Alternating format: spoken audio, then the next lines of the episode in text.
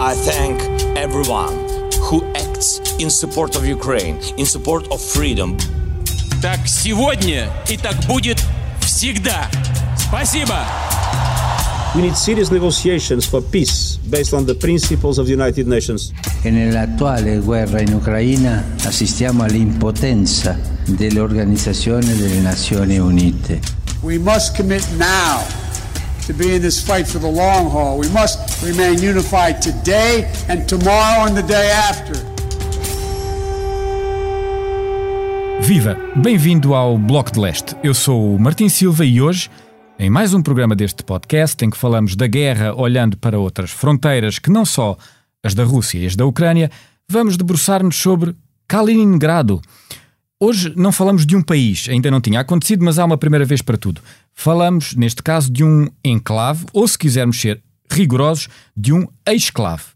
Trata-se de um pequeno território russo que fica ali encravado entre a Polónia e a Lituânia, junto ao Mar Báltico. Kaliningrado, assim batizado em, nome, em homenagem a um dos bolcheviques originais, é território russo desde o fim da Segunda Guerra Mundial. Tem sensivelmente o tamanho dos Conselhos de Guimarães ou de Setúbal e ao longo da história fez parte da Prússia e da Alemanha, por exemplo.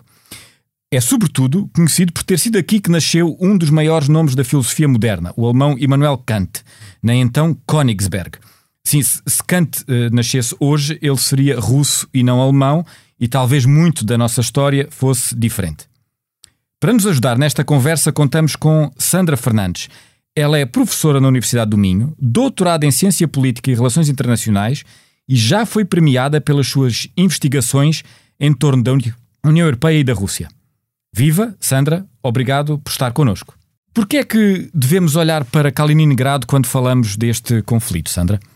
Bem, Kaliningrado é de facto um pequeno território uh, muito pouco conhecido. Estamos a falar de, um território que pertence ao maior país do mundo, que é a Rússia, mas que representa apenas 0,1% do seu território.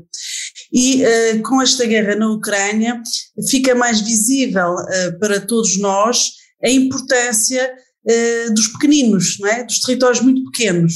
Quando olhamos para Kaliningrado, estamos a olhar para um pequeno território que já descreveu, que fica ali a norte, digamos assim, uhum. no Báltico, mas que devemos ver ligado a sul, ao Mar Negro, onde está a decorrer a Ucrânia, a guerra na Ucrânia. Uhum. E este pequeno território eh, foi fundamental durante a Guerra Fria, era uma ponta de lança uh, da União Soviética e volta a ser hoje importante, mas na verdade uh, já é um território que suscita muitas preocupações para os seus vizinhos que hoje fazem parte da União Europeia e da NATO, ou seja, a Polónia, e a Lituânia em particular. Hum. Portanto, é um uh, território muito pequeno, é uma região, uma das 46 regiões da Rússia, chamam-lhe de Oblast, uhum. e é conhecido pelos russos, é intitulado de Pequena Rússia. É também um território de muitos mitos. Porquê? Porque durante a época soviética, a partir do momento em que foi integrado, não é, foi cedido, não é, como ganho de, de vitória de guerra, não é, dos soviéticos na Segunda Guerra Mundial, é logo um território proibido aos estrangeiros, e também aos próprios russos. Oh, Sandra, antes de avançar explique-nos como é que esse território foi atribuído a, a, aos soviéticos na sequência da Segunda Guerra Mundial. O que é que aquele território era antes e porquê é que os soviéticos ficaram com aquilo? Bom, é um território que durante séculos, basicamente, faz parte das dinastias teutónicas da Europa, durante séculos uh, pertenceu, mas enfim, o, o, o, que é mais relevante para o nosso tempo presente é perceber que foi alemão, basicamente, uhum. não é? Uhum. Fez parte do Império Alemão, origina, pronto, originalmente da Prússia, uh, origem de muitas dinastias, e quando um, a Alemanha é uh, perdedora da Segunda Guerra Mundial, a Alemanha de Hitler, eh, fruto também da forma como se desenrolou a libertação da Europa, com as tropas soviéticas, eh, o ah. Exército Vermelho a, vir do leste uhum. e as tropas ocidentais a vir do ocidente, uhum. fez com que a, a Rússia libertou estes territórios da Alemanha nazi. E, portanto, tinha aqui também uma, um, uma capacidade, digamos assim, de reclamar esses territórios. Muito importante referir nesse, nesse período, porque permite perceber porque é que hoje Kaliningrado é um problema de segurança. nomeadamente para os países bálticos, fazem parte da União Europeia e da NATO, é uhum. que ninguém contestou naquela época histórica que a Rússia ficasse com a Estónia, a Letónia e a Lituânia. Ou seja, a Estónia, a Letónia e a Lituânia, que hoje são países independentes, uhum. Estados-membros da NATO e da União Europeia, na altura foram incorporadas como repúblicas socialistas soviéticas contra a sua vontade.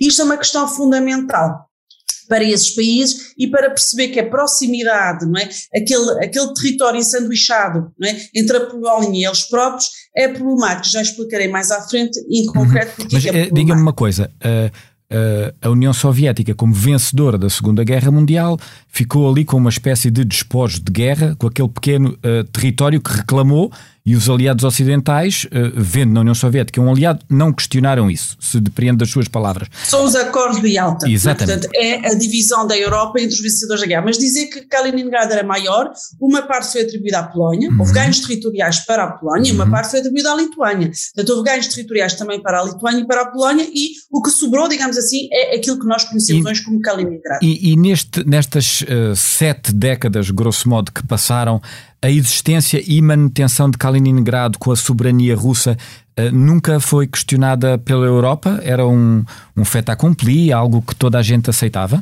É, com certeza, e continua a aceitar, porque nunca ninguém pôs em causa que Kaliningrado é território russo. Uh, aliás, quando a União Soviética se desintegrou em 1991, uh, o, as repúblicas socialistas soviéticas que quiseram romper completamente com o seu curso de proximidade com a Rússia, que foram os três bálticos, romperam, mas as fronteiras de Kaliningrado não foram postas em causa, tanto é que rapidamente Aliás, a própria Lituânia assina um tratado para uh, reconhecer uh, fronteiras com a Rússia. Depois, mais tarde, serão os, os outros dois a fazê-lo. Mas, portanto, o reconhecimento das fronteiras foi, um, um foi algo de natural, digamos assim. Mas, muito bem, mas, mas ao longo da história, da história mais recente, o que acontece é que, de alguma maneira, Kaliningrado passou, passou de ser um esclavo russo, território russo sem continuidade geográfica com a Rússia, entre a Polónia e a Lituânia, para ser uma espécie de enclave russo no meio da União Europeia e da NATO. Diga-me se estou certo nesta análise e o que é que isto significa na percepção que existe em relação ao território. Esta classificação está correta. O que é importante perceber é o que é que isso significa do ponto de vista das percepções de segurança.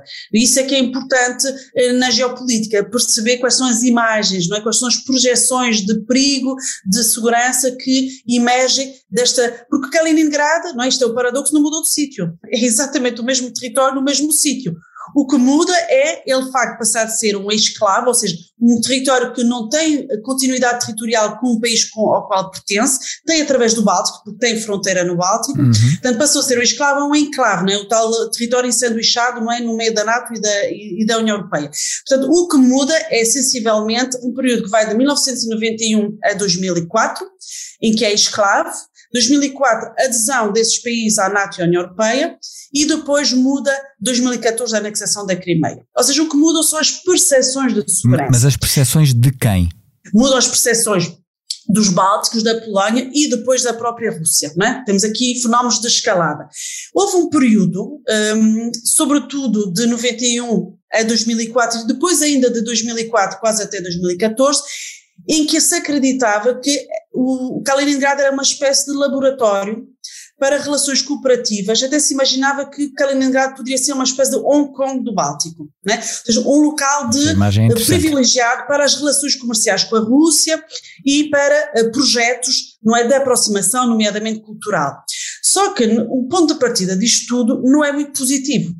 É que nunca países como a Lituânia, que tem fronteira com Kaliningrado, mas também a Letónia e a Estónia, deixaram de ver a Rússia como uma ameaça. A Rússia é uma ameaça existencial a esses países que viram durante décadas a sua soberania ameaçada pela Rússia. E, portanto, desse ponto de vista, e, Kaliningrado é vista como uma ameaça.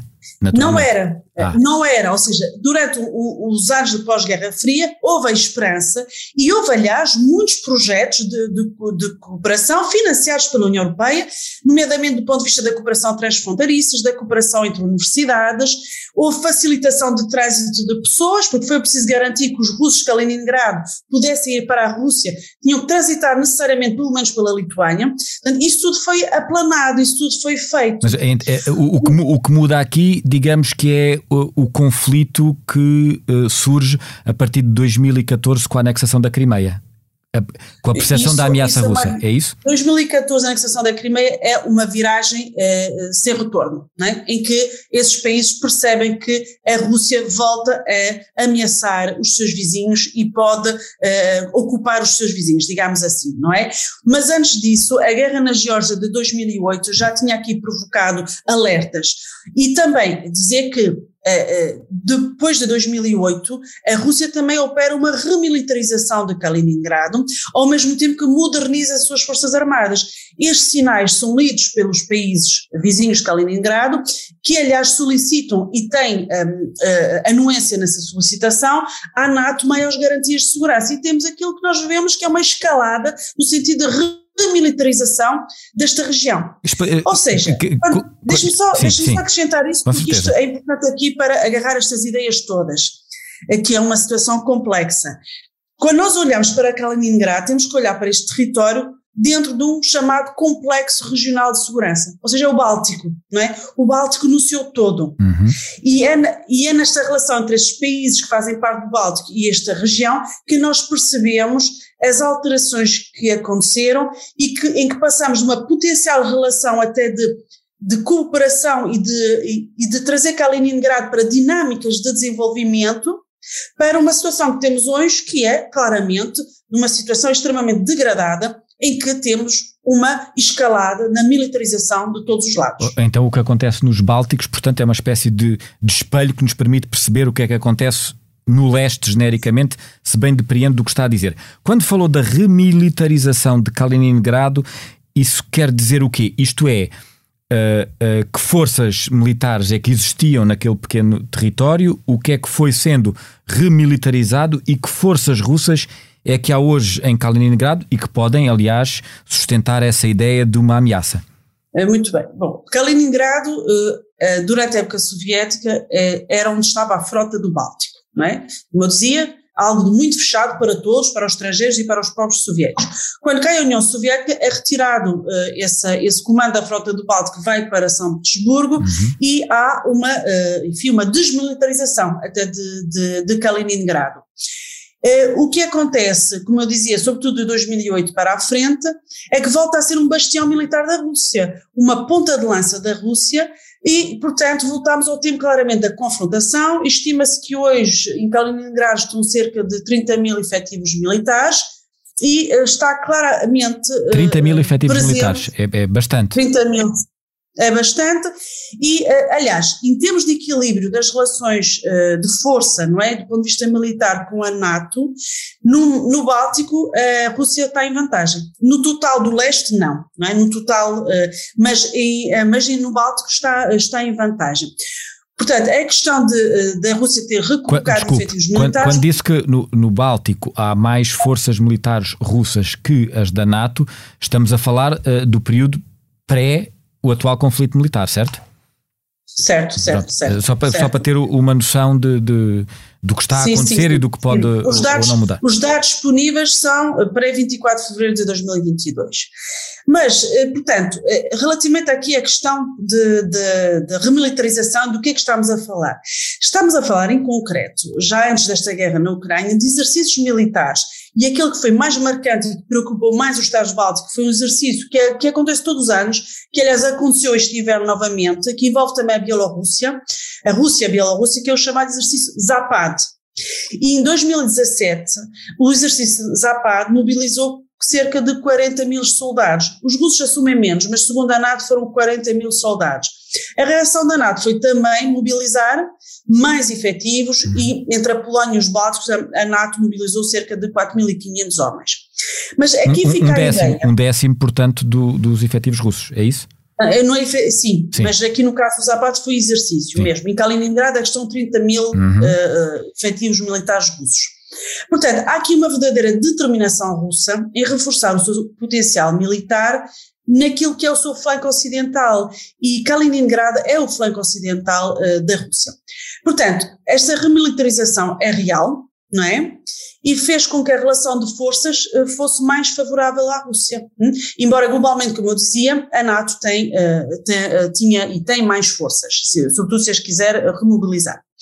Isto tudo foi acompanhado com outro fenómeno que também tem vindo a preocupar muito a NATO e os seus vizinhos, que é a, colocação de mísseis com capacidade nuclear na, em Kaliningrado. Isto foi feito, houve uma ameaça de o fazer depois das isso, isso está, isso está, isso está confirmado. Sim, sim, desde 2016 a Rússia tem mísseis Iskander, que são mísseis com alcance de cerca de 500, de, eh, até 500 km, mas mais preocupante, mais recentemente, é a colocação dos mísseis Kinjal, que tem uma capacidade de 1200 km. Ou seja, a Rússia, a partir de agora, a partir de Kaliningrado, pode atingir todos os países da NATO que estão na Europa, excetuando Madrid e Lisboa. Um, e, portanto, eh, esta, este reforço, não é? Eh, do seu, do seu, da sua capacidade militar e repare que esses mísseis são mísseis hipersónicos, já se falou muito neles na, uhum, na, é nos mídias, são os mísseis Kinjal e foram instalados em Kaliningrado a 8 de fevereiro. Ok?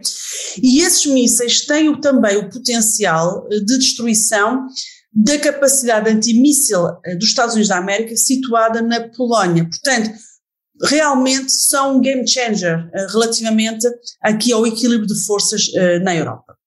As notícias que nos está a dar não são particularmente animadoras, mas, mas continuo porque parece-me importante de facto. Bom, a isso acrescentámos outro elemento que já foi perfeitamente teorizado até pelos americanos, isto uh, precisamente desde 2008, e, sobretudo, estudos foram feitos desde a anexação da Crimeia em 2014. Reparem que nós temos que aqui ter noção da memória histórica desses países, dos três Bálticos, da Polónia, são países que estiveram sob ocupação, sob dominação soviética contra a sua vontade e que veem a Rússia conduzir guerras híbridas. Aliás, não está comprovado, mas há informação que circula que a Rússia tem uma espécie de um, exército de hackers na, em Kaliningrado prontos para fazer guerra cibernética, propaganda, destabilização. E porquê que isso é tão importante para esses países? Porque quando eles acedem à independência em 91, são países em que Vou aqui simplificar os números, mas grosso modo, entre 30% a 40% das suas populações não são, são russos. Porquê? Porque durante a Guerra Soviética houve. Grandes movimentações de população, exatamente. Russificação, que foi feita em Kaliningrado. Limparam a população alemã de Kaliningrado para que a população de Kaliningrado fosse essencialmente russa, que é o caso de hoje, não é? Eh, a grande maioria da população de Kaliningrado é russa hoje. E esses países eh, temeram, não é, pela sua capacidade de exercício da sua soberania, até pela sua composição étnica. E, portanto, as guerras cibernéticas e de propaganda são algo muito sério para esses países, porque vêem-se com potencial de estabilização, porque ainda têm minorias russófonas significativas.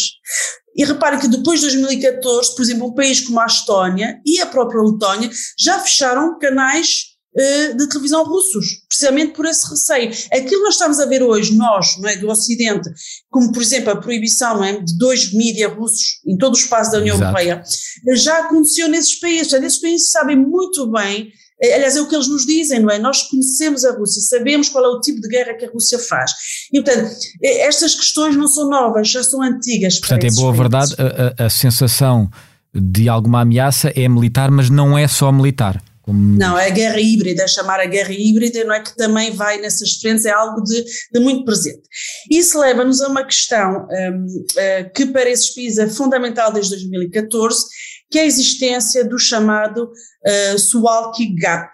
Eu não sei muito bem qual será a melhor tradução para português, enfim, mas... Uma... Bem, Suwalki, só, só, para explicar, Suwalki é o nome de uma pequena localidade na Polónia, uh, Sim, e, o, e, o gap será um, um estreito que é a distância que liga Kaliningrado à Bielorrússia. É a fronteira entre a Polónia e a Lituânia, e numa distância de 100 km que de um lado liga à Bielorrússia, do outro liga a Kaliningrado. Não sei se me expliquei bem, mas é isto, certo? É isso, é uma faixa de território uh, que uh, está, é, é, território polaco, está do lado, mas é uma faixa de território que efetivamente corresponde à fronteira entre a Polónia e a, e a um, Lituânia e que liga o sul de Kaliningrado à Bielorrússia. E depois da anexação da Crimeia foram feitos estudos pela Urban Corporation, que fez uma simulação e que diz que se a Rússia uh, quiser, se não houver capacidade de proteção por parte da NATO, uhum. uh, a Rússia consegue cortar territorialmente os três Estados bálticos, a Estónia, a Letónia e a Lituânia, cortá-los do, uh, eh, um, do resto da Aliança Atlântica, fazendo, não é, uma tomada de território pela via por Kaliningrado e pela Bielorrússia. Como nós sabemos hoje, a Bielorrússia é um Estado fantoche, não é? é um, efetivamente está integrada na Rússia, não é? Mas militarmente já era o caso, não é? Já desde 2004. E, portanto, esta... esta era isolar, isolar os bálticos da Polónia, é isso que está a dizer, criando ali uma espécie de muro a meio isolar os, os Bálticos do resto do, do, dos seus vizinhos, a não ser a Rússia, pelo Báltico e pela Bielorrússia e pela Rússia. Portanto, os, os Bálticos ficariam cercados por mar e por terra eh, pela, pelas forças russas e bielorrússias. E esta, esta, aliás, esta, esta ameaça é tida como Mas este Swalky Gap, Swalky Gap não é, uh, uh, uh, perdoa uma expressão, uma espécie de uh, de, de mito catastrofista? Isto é, é, é real a ameaça? Uh... Foram feitos cenários que mostram que uh, em menos de três dias a Rússia consegue uh, esse, esse isolamento. De, desses países por via terrestre e por via marítima. E é um cenário que é tido muito, muito sério, porque desde então a Rússia tem, a Rússia, desculpa, a NATO tem oferecido garantias de segurança a esses países com a instalação de batalhões multinacionais é chamados boots on the ground, não é? Uhum. em que várias nacionalidades dos países da NATO estão nos Bálticos. E esse reforço está a ser feito agora desde que a guerra começou. Não só nos Bálticos, mas também em países como a Roménia, como nós sabemos, não é? Um, portanto, é algo tido como sério e vou dizer que, eu dou aqui um exemplo só para, para percebermos o quão sério isto é, e não é, digamos, só um cenário, enfim, que é tido como meramente hipotético, um país como a Estónia preparou-se para funcionar ou seja, sua, as suas instituições, o seu governo, a sua administração pública está pronta para funcionar a nível completamente digital. Ou seja, o cenário é tido como tão sério que eh, se a Estónia for territorialmente invadida pela Rússia, consegue funcionar porque com, através de servidores sediados no Luxemburgo conseguiria funcionar virtualmente todo o seu, o seu serviço público, digamos assim. Isso parece um cenário uh, futurista, mas que infelizmente pode não ser assim tão futurista. Há uma, uma questão que me, que me intriga. Uh, um dos argumentos do senhor uh, Putin para iniciar este conflito era precisamente o de evitar ter as fronteiras da NATO coladas com as fronteiras da Rússia. Um dos argumentos para a invasão da Ucrânia. Ora, eh, mas as fronteiras da Rússia já fazem fronteira com a NATO. Eh, como é que se resolve este paradoxo? Como é que nos consegue explicar, nomeadamente nos Bálticos e, como explicou logo no início deste programa, com Kaliningrado? Bem, de facto, nós temos aqui uma. Enfim, assistimos a uma degradação das percepções mútuas de segurança. Bom, tudo começa naquela promessa que os russos dizem que a administração Bush pai, ou seja, logo quando acaba a Guerra Fria, fez a, fez a Gorbachev e, de. Um, que a NATO não um, alargaria para leste. A, a NATO não, não alargaria para leste, não, é? não alargaria as suas fronteiras. E, portanto, uma promessa, enfim, que não foi escrita, que o vento levou certamente e que é negada hoje eh, do lado americano. Os russos partem desse entendimento e, portanto, para eles, os alargamentos de 2004 foram uma séria ameaça à sua segurança e, aliás, a, a, remilitarização é, começa eh, do, do, eh, de Kaliningrado também começa a ser perspectivada a partir daí. Um, Portanto, e, e, e repare, no seu número mínimo, Kaliningrado chegou a ter apenas 10 mil homens, não é? Portanto, se tinha cerca de 100 mil homens quando acaba a Guerra Fria, nós chegámos a ter em Kaliningrado apenas 10 mil homens, estamos aqui mais ou menos com 30 mil homens, portanto, percebemos, não é, este movimento quase, não é, de, de, de abaixamento e novamente escalada, não é, eh, relativamente a Kaliningrado. Portanto, de facto, a, a NATO um, eh, estava eh, já nas fronteiras da, da Rússia, contra a sua vontade. Uh, isto é, é, escrito, aliás, nos documentos oficiais da Rússia. Se nós olharmos para a doutrina de segurança da Rússia de Contra 2000, a sua vontade da Rússia, não é? Naturalmente. Sim, contra Sim. a vontade da Rússia. Sim. Aqui a ideia é que a Rússia não tinha os meios de se opor a um desenvolvimento que não lhe agradava. Mas verdadeiramente a NATO é uma ameaça para a Rússia ou isso é um mito criado pelos russos? A NATO coloca-se como uma, uma aliança defensiva. Então, nesse ponto de vista, não, é, não é uma ameaça, é, não é? Coloca-se como um, um, e aliás, eh, mesmo agora olhando para eh, o alargamento da NATO à Finlândia e à Suécia, eh, fica, é muito sublinhado que é defensivo. Vou fazer aqui um comparativo. Quando os Estados Unidos da América quiseram alargar o seu sistema antimíssel à Europa, os, os Estados Unidos têm um sistema antimíssel virado para o Pacífico, não é? por causa da China, por causa da Coreia do Norte. E com a questão do Irão, os Estados Unidos quiseram alargar o seu sistema antimíssel com o argumento que queriam deter um possível ataque do Irão. Né? Isto foi antes do Irão assinar o seu acordo uh, em 2015, que entretanto Trump quis se retirar, enfim, uhum, outra questão, mas só para comparar. E o que, qual era o argumento dos Estados Unidos da América? Bem, que o sistema antimíssel americano, na Europa, portanto Polónia e República Checa, eram onde ficam instalados, um, destinava-se a deter uma um possível ataque do Irão.